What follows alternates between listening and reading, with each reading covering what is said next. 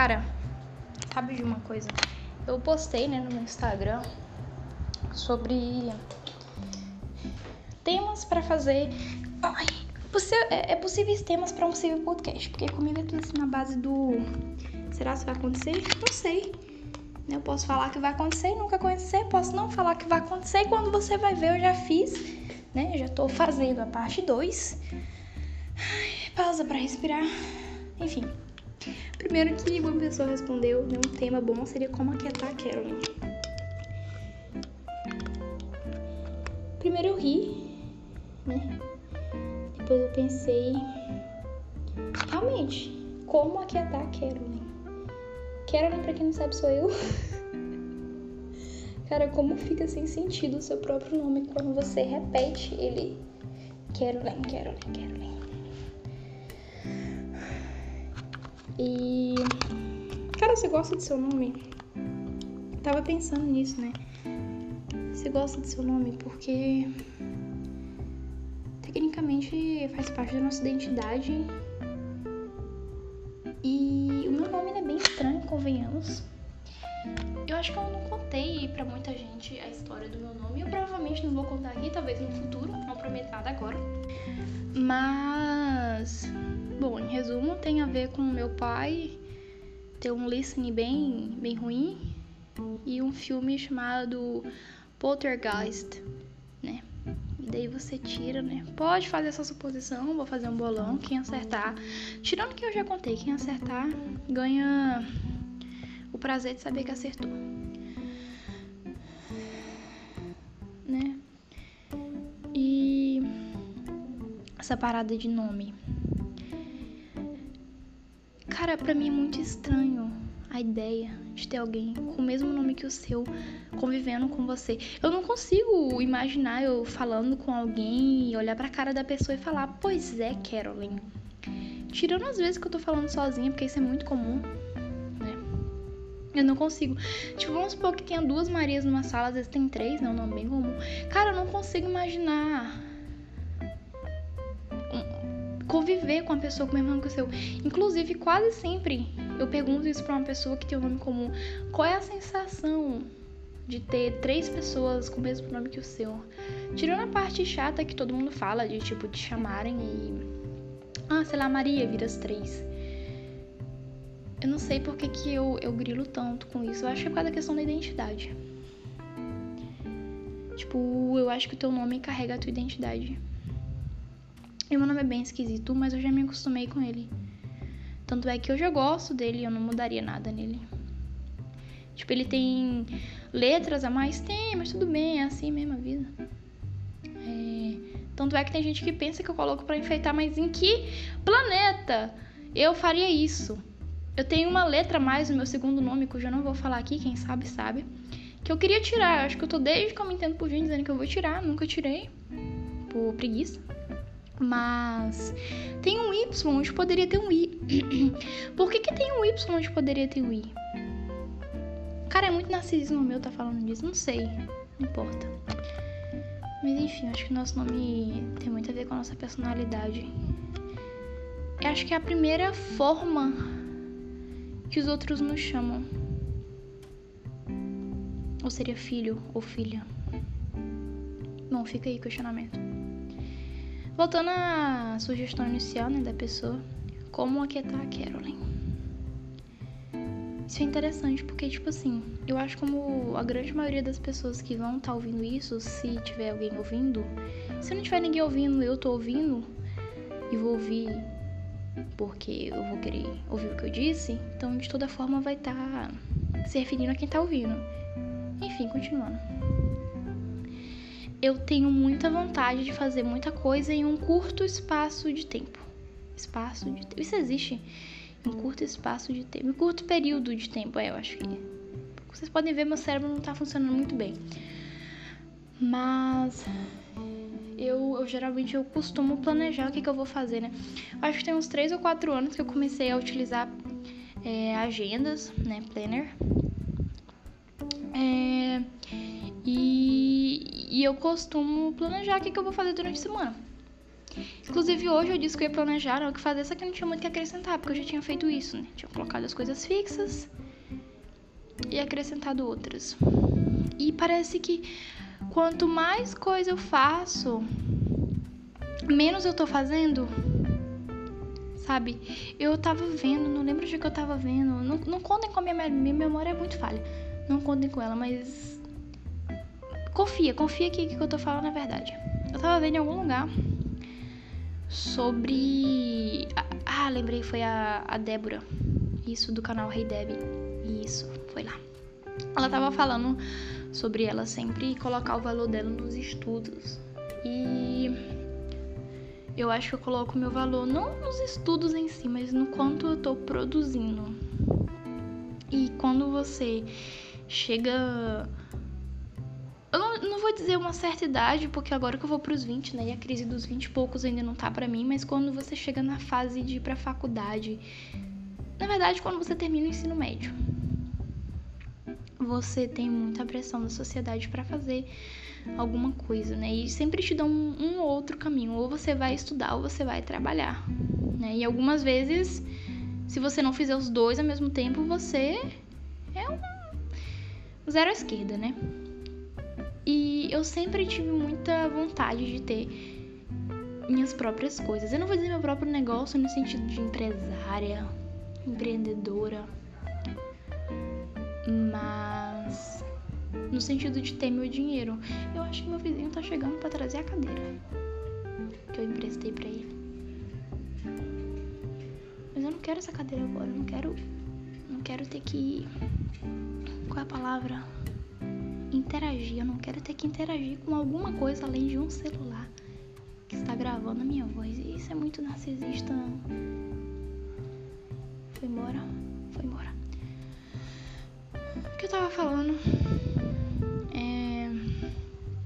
Certo. E eu sempre quis muito ter o meu dinheiro para não precisar depender dos outros. Eu acho que eu sempre tive muito essa ânsia de independência, de dizer eu posso.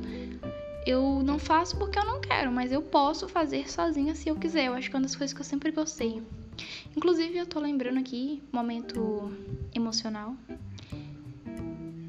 que quando eu era menorzinha é, eu costumava lixar o pé do meu pai, cuidar do pé dele, fazer massagem nele, cobrando.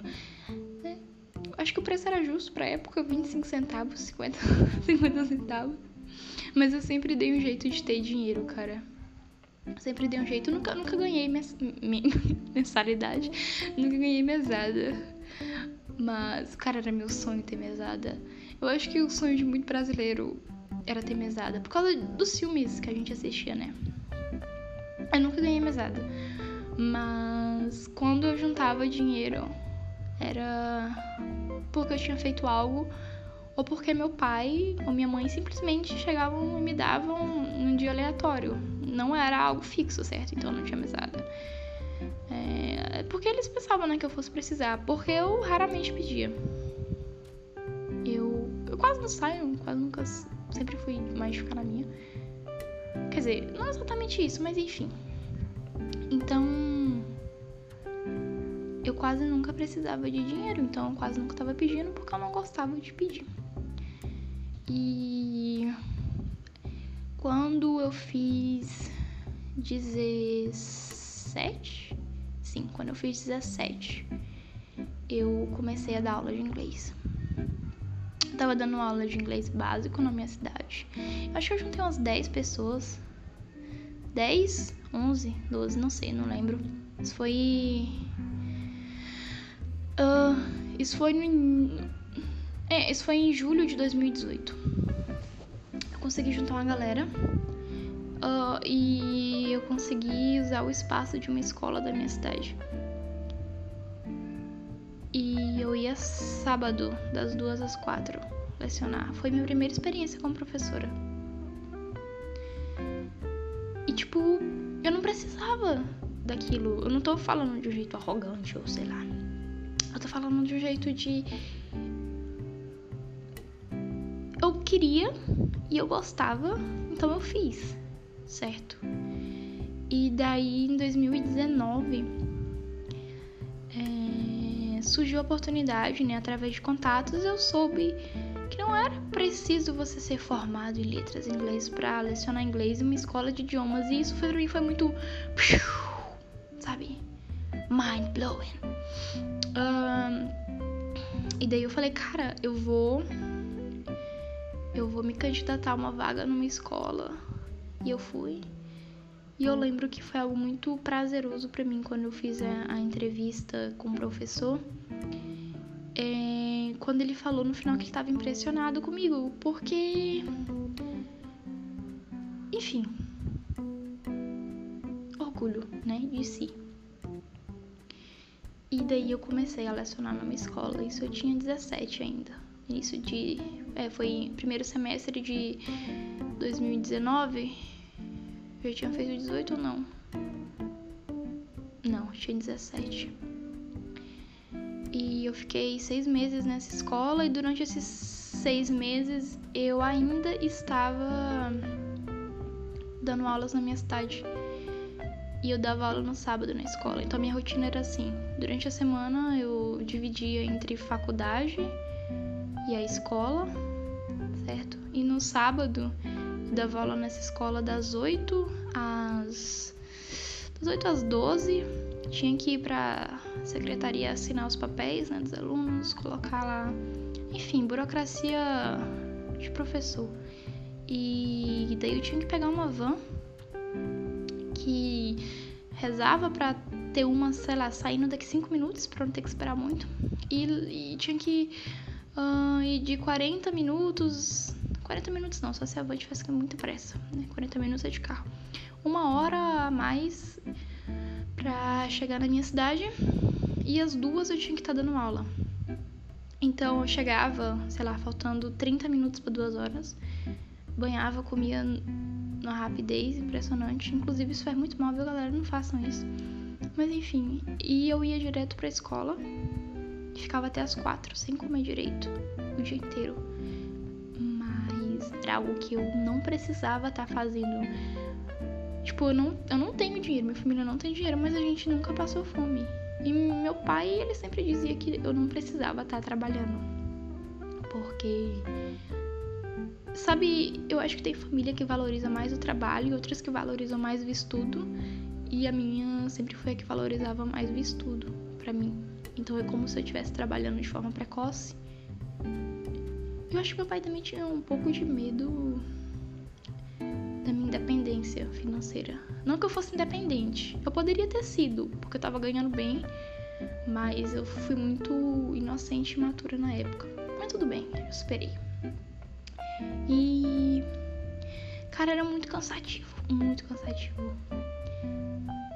Ainda mais por causa da faculdade, eu tava me adaptando ainda à vida universitária. Eu tava no segundo período eu, tinha, eu tava pegando só umas três matérias para poder dar conta. E ainda assim tava muito difícil para conseguir. para conseguir, como é que eu posso dizer? Lidar com as duas coisas, sabe? Trabalho e faculdade. Eu sempre vi um meme, sabe? Ah, quem trabalha de boa, quem estuda de boa. Agora, quem trabalha e estuda é um zumbi, certo? It's a walking dead. E é basicamente isso. E o pior é porque eu via gente que tinha tempo para se dedicar só aos estudos, tirando notas muito boas ou acompanhando tudo que estava acontecendo na turma. Eu tava muito perdida, cara, muito perdida. Isso me deixava muito mal. E eu não conseguia dar 100% de mim nem no trabalho, nem na faculdade. Isso me deixava muito mal porque eu sempre me cobrei muito. Enfim.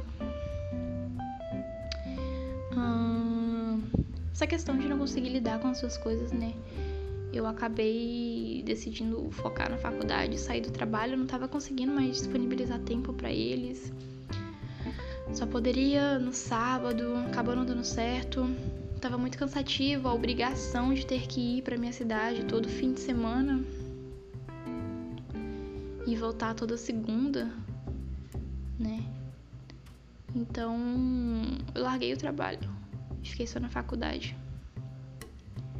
E eu fiquei um semestre assim, só estudando.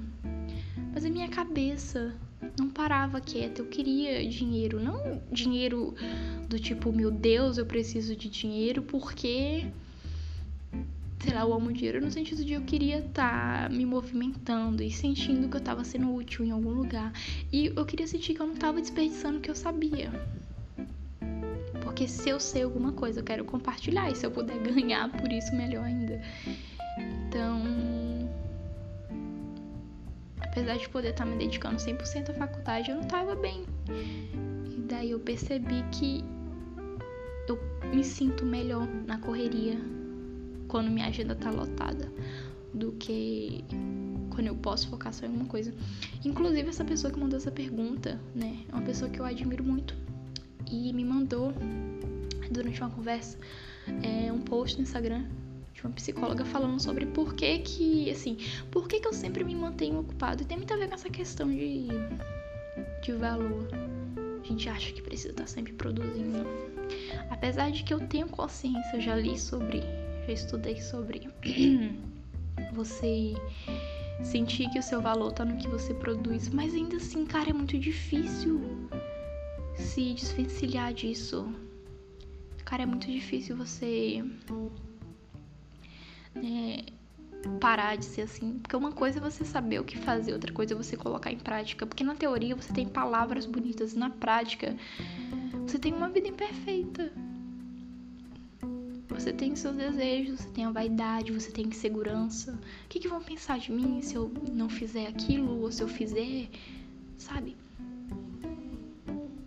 E daí, como eu disse, primeiro quando ela falou, né, isso de como parar a Carolyn, como fazer a Carolyn se aquietar, na verdade. Primeiro eu acho engraçado, né, porque tipo, ela tava falando isso porque eu falei fazer um podcast e ela sempre fala que eu produzo muito, mas que eu preciso relaxar cara, eu sinto aquela culpa que eu acho que 90% dos universitários sentem.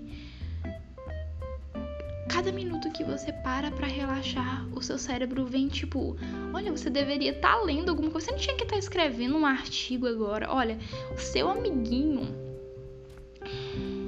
tá produzindo mais.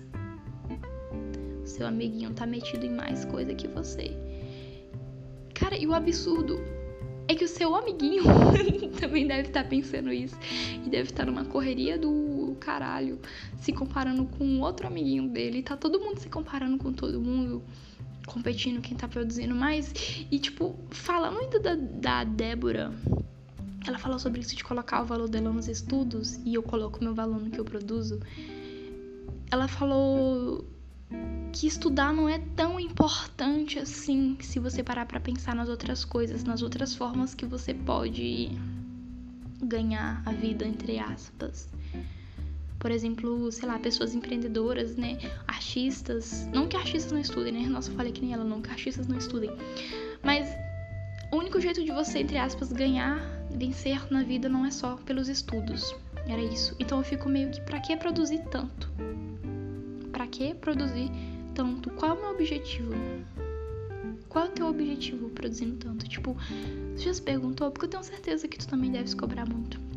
Se tu não se cobra, meu Deus, parabéns, me passa a fórmula disso, passo a. Não, mas eu quero é detalhado. Não quero teoria, eu quero que você venha na minha casa, dê um tapa na minha cara e fale, você vai parar agora de se cobrar tanto. Você não é um AJ. Certo? E. Enfim. Eu tava até falando com, com a Tel sobre isso. Sobre. Eu falei para ela que eu tava metida em muita coisa na faculdade esse semestre. Ou muita coisa que tava acontecendo, ou muita coisa que eu tava planejando para acontecer e eu não tava conseguindo focar no meu trabalho, mas tudo bem, porque eu tava feliz na faculdade. Mas eu só tava feliz porque eu tava me sentindo útil, produzindo muito. E ela falou, né, que eu já tinha percebido porque eu só fico feliz quando eu tô lotado de coisa para fazer. Quando eu olho pra minha agenda, eu vejo que tem um. Eu tenho assim só dois dias para respirar. Que é o dia que eu vou ficar até 5 da manhã assistindo The Originals. Inclusive pediram para falar de The Originals, cara. Se eu falar, eu vou chorar. Mas enfim, depois a gente fala de vampiros, híbridos e bruxas. Sobre essa pergunta que eu fiz, né, de pra que produzir tanto. Me lembrou um, uma parada budista que eu postei um tempo. Porque essa pergunta, para que produzir tanto, eu posso relacionar com outra pergunta que eu sempre faço para mim quase todos os dias. Por quê? Por que, que eu vou fazer isso? E não outra coisa, tipo, por que, que eu vou estudar? Por que, que eu vou fazer esse curso? Por que, que eu tenho que levantar agora se eu vou morrer? Né? Parece meio melancólico, mas é porque é mesmo. Eu fico, por que, que eu tenho que fazer essas coisas se vai tudo acabar? Eu tenho uma parada minha melancólica que eu acho que muita gente também tem, de que é, a nossa vida tecnicamente é inútil. Desculpa te falar isso, eu não tô falando para tu se sentir mal. Mas se tu for pensar em uma escala global, sei lá, pensa em todos os outros planetas, as outras galáxias que existem, a gente é só um. Cara, eu não vou falar mais pra ninguém ficar triste, mas é tipo. Que, o que que nós somos? A gente tem essa vida finita, curta, uh, frágil, porque a gente adoece, né? Qualquer coisinha. Eu posso sair na rua, ser atropelada, morrer. Posso morrer em casa, né, com chuveiro elétrico brasileiro e pegar fogo e morrer. Uh, mas ainda assim eu tô preocupada com coisas que vão acontecer. Como se minha vida não fosse finita, como se eu realmente precisasse me preocupar com o salto do meu sapato que quebrou ou a minha unha que tá. sei lá, quebradiça também. Que é basicamente isso, tudo quebra tudo se corrói. Porque a gente tá morrendo. Cara, a gente tá morrendo e não é tão importante assim, sabe? O teu TCC não é tão importante assim, cara. Se tu para pra pensar, daqui uns 10 anos tu vai estar tipo, meu Deus, cara, eu tava na maior loucura e eu perdi aquele momento lindo com a minha família porque eu tava estudando. Tipo, eu não tô dizendo que você não tem que fazer sacrifícios, tô dizendo que você tem que ser consciente dos sacrifícios que você tá fazendo. Eu acho que a parada é essa ser consciente. Porque querendo ou não, a gente tá criando coisas que vão ser destruídas em algum momento. A gente não vai viver para sempre. A humanidade não é para sempre.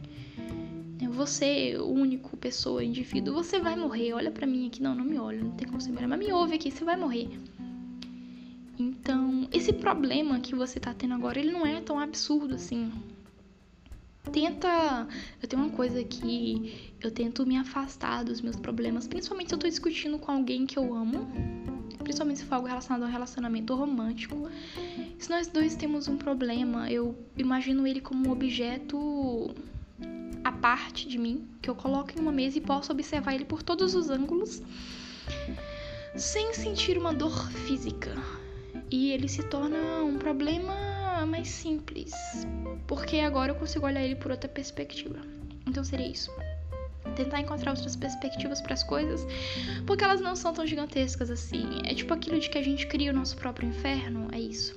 E mais uma vez sobre isso de que nada é para sempre e relacionado com o budismo, seria sobre o budismo tibetano e as mandalas de areia constantemente tenho essas. Não sei se eu poderia chamar de crise existencial, mas esses pensamentos, esses questionamentos. E eu, eu costumo compartilhar no Instagram, né? Eu gosto de ver se outras pessoas pensam igual e às vezes a gente acaba entrando numa conversa bem bacana a partir disso. E daí eu falei sobre isso de que tudo é finito e que nós estamos construindo coisas sabendo que elas vão acabar, mas às vezes a gente não tem uma consciência no momento de que aquilo vai acabar. Então a gente acaba é, ocupando a nossa vida com coisas pequenas, sabe? A gente, cara, a gente dividiu o nosso tempo, a gente tinha o tempo perfeito. E nós começamos a dividir ele em medidas a gente estabeleceu anos, meses, dias, semanas, horas, minutos, segundos. E a gente escolhe diariamente ou não como vamos preencher nosso tempo para nos distrair da morte iminente, basicamente, né? Mas é meio doloroso para algumas pessoas pensar nisso. Eu acho que para mim não é mais tão doloroso, porque eu já pensei tanto que é tipo, sabe aquela coisa que eu falei no início? De repetir o próprio nome e ele perder o sentido? Eu acho que é isso. Ah, eu vou morrer. Tô criando aqui, eu tô fazendo essa coisa que me vai acabar. é legal. Já entendi que eu vou morrer. Tô consciente disso. Então eu acho que é isso. Mas para algumas pessoas é um choque, porque você tá vivendo a vida tão assim no automático, tão acorda, banha, come, sai, vai trabalhar, vai estudar. Agora é acorda, né, abre o link do, do Zoom ou do Google Meet e vai assistir a aula ou entrar na reunião de trabalho. Enfim, o que eu quero dizer aqui é nós sabemos que vamos morrer, mas nós nos entupimos de outras informações e deixamos essa lá no fundo, porque é doloroso saber que a gente vai morrer. Ainda mais porque a gente não sabe o que vai acontecer quando a gente morrer. Né? Se vai acontecer alguma coisa. Se não é só um sono profundo, se existe céu, inferno, Valhalla, purgatório, não sei. Uh, e daí essas mandalas tibetanas, elas são basicamente eu não vou lembrar 100% o que, que seria, mas eu vou lembrar o conceito. É, os monges tibetanos, eles costumam pegar areia da praia e se juntam para fazer umas mandalas de areia, como é, o próprio nome já diz, né? Fazem, tem horas e horas, talvez até dias, para fazer uma coisa linda, enorme, perfeita. E sabe o que, que eles fazem quando eles terminam? Eles simplesmente desfazem todo o trabalho. É tipo você pegar várias cartas, montar um, montar, uh, dicção 10, montar um castelo de cartas e deliberadamente derrubar tudo. Tipo, sabe? Eles fazem isso exatamente para você contemplar a brevidade da vida. Essa palavra existe, brevidade? Sei. Contemplar o fato de que a vida é breve, é efêmera, pronto. Botei uma palavra bonita aqui para vocês ignorarem a outra. E apesar de eu saber disso, é aí que tá, é aí que tá, cara, eu sei disso. Eu tô consciente que, que, a vida vai acabar e que eu não preciso me preocupar tanto, porque não é para durar para sempre. Até porque eu acho que a imortalidade é um saco. Tá, e The Originals, né? Daí a gente vai falar de The Originals. Cara, é um saco, a imortalidade é muito chata. Ainda mais porque se você parar pra pensar em padrões repetitivos, até porque padrão é repetitivo, daí sou bem redundante. O que eu quero dizer é padrões de escolha. É, se você pensar na família original, né? Pra quem não sabe o que eu tô falando, eu tô falando do spin-off de Diário de um Famílio. Diário de um Famílio. Diário de um Vampiro. Que é uma série que, como o próprio nome já diz, né? Fala de vampiros, no caso, fala dos irmãos Salvatore e da insuportável Helena Gilbert. É, e daí tem um spin-off. Spin-off, pra quem não sabe, eu vou tentar explicar porque eu não sei 100% o conceito a ponto de explicar, mas seria você tem uma série e nela você vai criar outra série para contar mais a fundo um assunto que foi abordado nessa primeira série. E nessa primeira série, Diário de Vampiro, aparecem os originais, que são os primeiros vampiros da história. E fala deles e eles são os personagens tão como que eu posso? Eles são muito importantes, porque sei, eles são os primeiros vampiros da história, né? E por que, que você vai assistir uma série sobre vampiros se você pode assistir uma série sobre os primeiros vampiros? E daí eles fazem essa série, que é The Originals, ela tem cinco temporadas, inclusive eu terminei ontem, né? Só chororô, dor, depressão, mas enfim. E eles têm mais de mil anos. Né? A gente não sabe ao certo porque eles preferem arredondar e falar mil anos, mil anos. Estou há mil anos nessa terra, sofrendo por você, Niklaus uma família de alguns irmãos que tem muitos problemas é, e são mais mil anos de terapia para resolver isso. Onde o personagem principal é o Niklaus Michelson. Quer dizer, é personagem principal ao mesmo tempo, não é? Mas enfim. Você tem o Elijah Michelson, tem os outros Michelsons. Basicamente, a série fala sobre a trajetória sanguinolenta dessa família e do Always and Forever, que seria o sempre para sempre, né? É um voto que o Elijah, a Rebecca e o Niklaus fizeram quando crianças de sempre estarem juntos, sempre se protegerem, protegerem e sempre lutarem por, por eles mesmos, né? coisa de irmão, coisa de criança. Uh, e eles mantêm essa promessa. Questão é que a mortalidade ela é repetitiva porque a vida tem ciclos. Se na nossa vida finita de até, não sei, 80, 100 anos, a gente tem esses ciclos que se encerram, alguns sabem encerrar melhor que os outros. De escola, faculdade, relacionamento, morar com os pais, morar sozinho, primeiro emprego, menopausa, usar Viagra. Não sei, cara. Imagina reviver esses ciclos por mil anos. Não esses ciclos em específico, mas abrir e fechar períodos da sua vida. Então, por exemplo, ao longo desses mil anos, o Elijah amou várias mulheres, que inclusive o Niklaus teve participação na morte delas, né? Nada a ser falado aqui. A Rebecca amou vários homens, mas, enfim, Marcelo superior a todos. Nada a ser comentado também sobre isso. É, e eles acabam repetindo muitas coisas, muitas atitudes. Uma dessas atitudes é que o Niklaus, como a própria Camille, que é a terapeuta dele, sim, ele tem uma terapeuta, costumava dizer, ele é um narcisista impulsivo, mais alguma coisa, não lembro. Ele esfaqueava os irmãos dele. É um caso assim, eles são vampiros imortais, imortal mesmo. Tipo, você vai. Você vai arrancar o coração deles, eles vão continuar vivendo. Você vai enfiar uma estaca de madeira, eles vão continuar vivendo. Não importa o que você faça, eles vão viver. Então, eles tinham uma, uma adaga que fazia com que eles adormecessem. Eles estavam mortos, mas não estavam, estavam em coma. Então, o Niklaus ele fazia um coma induzido. De novo, que ódio. Minha dicção, um coma induzido. Quando os irmãos deles irritavam ele, principalmente quando o Cole saía da linha, quando a Rebecca se apaixonava. E o Elijah.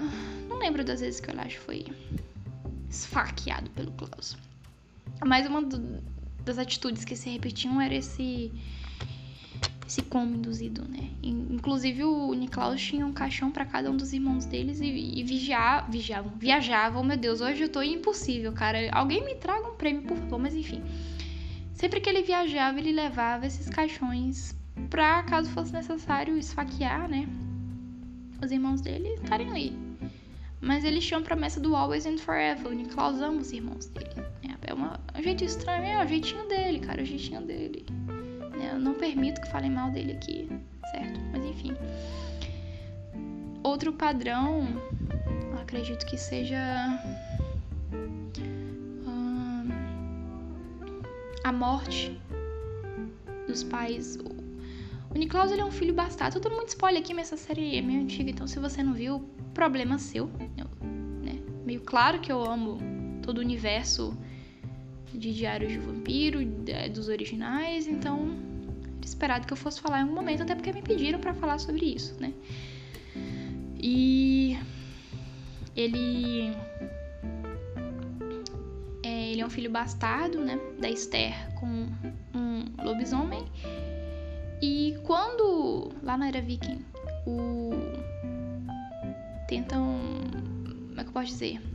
Matar a família. Não sei, eles correm perigo na gente. O mundo antigamente, da Idade Média para trás, era muito perigoso. Não que hoje não seja, mas era muito instável. Tudo era muito estável, cara. Certo? E daí ela era uma bruxa muito poderosa, Esther.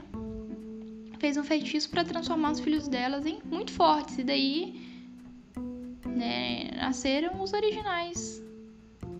Os primeiros vampiros da história, mas a questão é que você lembra que o Niklaus, ele é um filho bastardo, então ele é filho de um lobisomem, mas ele foi transformado em um vampiro, o que torna ele um híbrido. Muito bem, parabéns. E o pai dele, quando descobre que ele é um bastardo, né? Porque vê a primeira transformação dele em lobo. É, o pai dele sempre foi muito ruim com o Niklaus. Batia nele, é bem pai bem autoritário, uma imagem muito comum. Uh, então ele sempre foi chamado de bastardo, ele era o menos querido dos filhos, ele sofria nas mãos do pai dele, né? Literalmente sofria nas mãos dele. Então o Niklaus, ele, o bastardo, Deus me livre de chamar meu bebê de bastardo, mas enfim, sem comentários.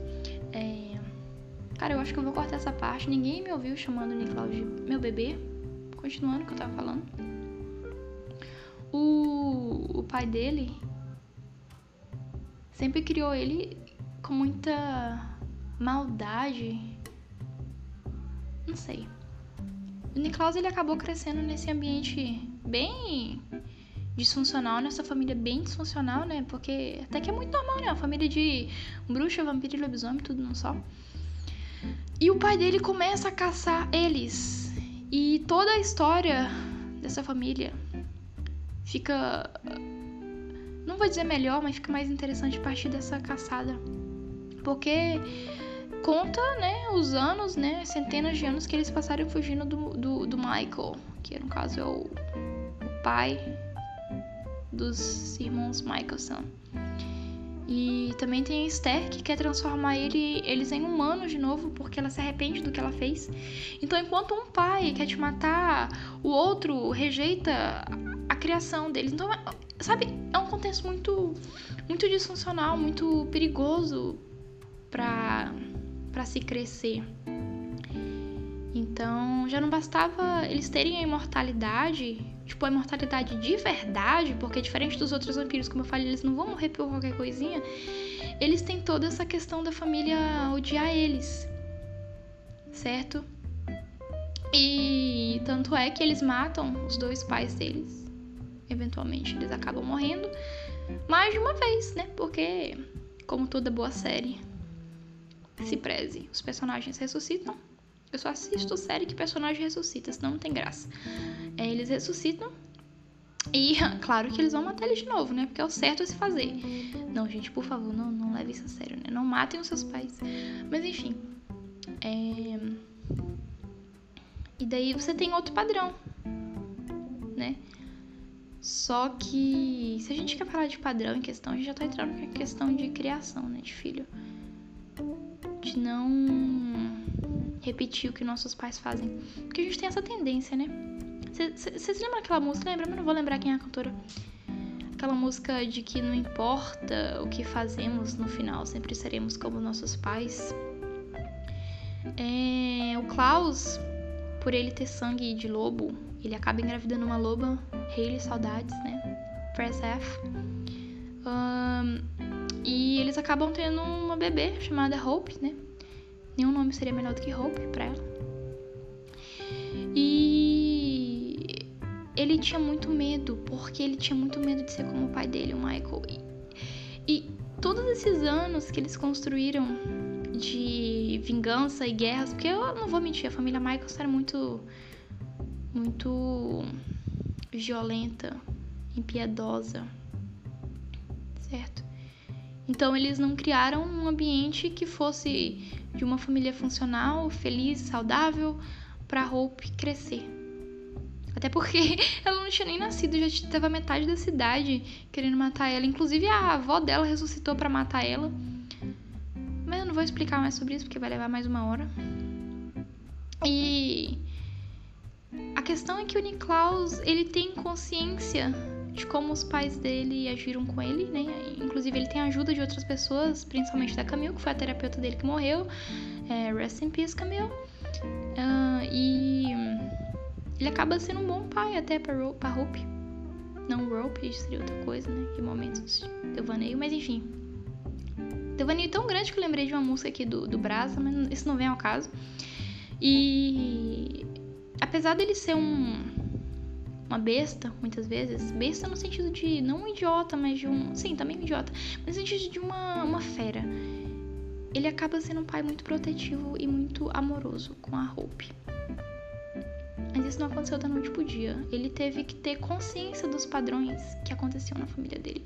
Os padrões de violência, os padrões de ódio, os padrões de preconceito, né? Como o pai dele teve.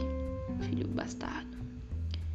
E a Hope ela só consegue ter amor porque apesar da própria mãe dela, a Hayley, também ter vivido uma vida muito assim, né, passando de lá em lá, né, de orfanato em orfanato, todos chegaram ao consenso de que eles precisavam mudar suas atitudes. Então,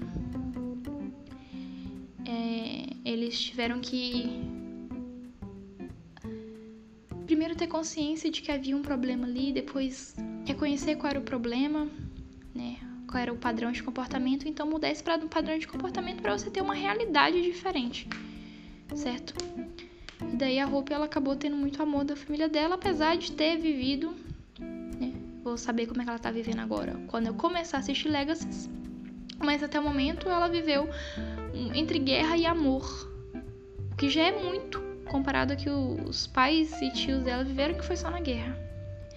Mas o que eu queria falar era sobre os ciclos, né? Eles viveram anos e anos e anos e eu falei que eles não poderiam morrer. No entanto, tem uma coisa que poderia matar eles, né? Que seria uma estaca de carvalho branco. É, eu acho que é isso. E tinham pouquíssimas, né? E eles iam destruir a última em determinado momento, só que falaram para ele, acho que foi o Lucian, com ele tava gente de má fé, mas enfim, o que ele disse foi que o fardo da eternidade é muito pesado. Eu te pergunto, você gostaria de viver para sempre? Eu não. Eu tenho plena certeza de que não. Eu fico feliz em saber que eu vou morrer. Eu não tô dizendo que eu quero morrer agora, mas é, é, apesar de ser angustiante saber que eu vou morrer, ao mesmo tempo é um alívio. Porque ao mesmo tempo que nada importa, nada importa, oba. Sabe? Então eles decidiram guardar essa estaca, que era a única coisa que poderia matar eles. E o último episódio de The Originals quem acompanhou meu chororô viu, fui desidratada, né? Porque, enfim, foi o alerta spoiler, né? O Niklaus e o Elijah se sacrificando pelo bem da Hope? Porque ela tava com uma magia. É... Não quero falar magia negra, qual é outro termo que eu posso usar? Mas enfim, uma magia ruim, de procedência duvidosa dentro dela, ela ia morrer. E ele fez essa magia ser passada para ele e ele tinha que se matar, porque senão ele é um ser muito poderoso e com toda essa magia dentro dele que modificava é, a, a, a, forma dele pensar e agir, ele iria acabar se tornando muito perigoso para todos, inclusive para a própria família. Então acabou que depois de toda essa vida, esses ciclos é, dolorosos, o Niklaus ele acabou encontrando amor no final de tudo, né? Tanto que tem uma das cenas que eu mais gosto, que é ele conversando com a Caroline, hum, ele se acertando com sua família, ele se acertando com sua filha, e ele finalmente se mata. A única coisa capaz de matar o grandioso, né, The Big Bad Wolf, o grandioso Niklaus, foi ele mesmo, por amor.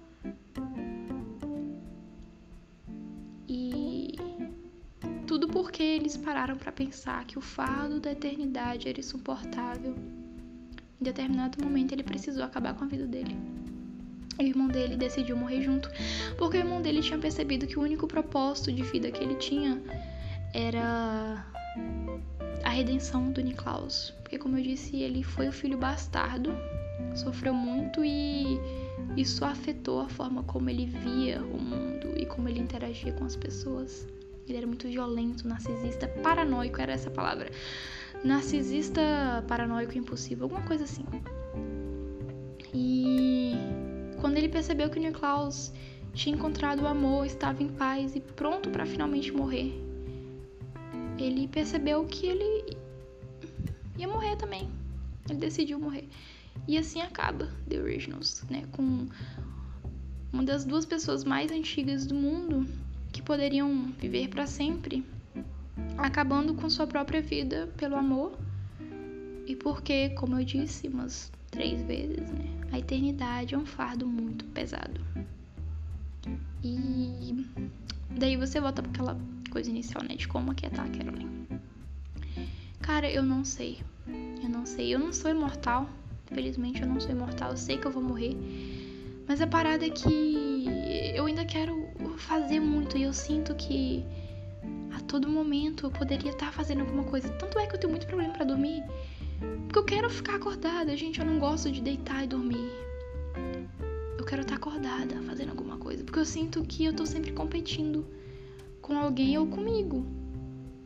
apesar de eu conhecer a teoria, né? Apesar de eu conhecer a parte teórica de, de como não ser assim, não é tão fácil colocar em prática.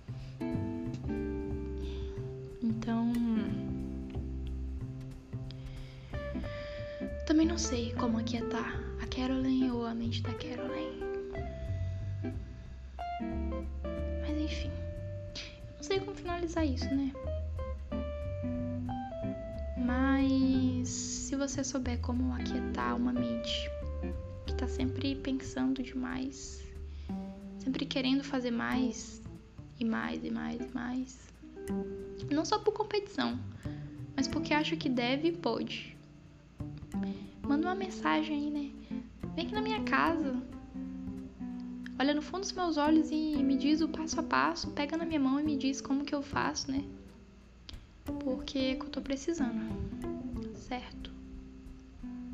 Eu acho que eu consegui colocar três temas aqui. Me pediram para falar sobre como aquietar Caroline, The Originals e budismo. Incrível conseguir colocar os três aqui. Parabéns para mim, de parabéns. Enfim, é isso. Até a próxima.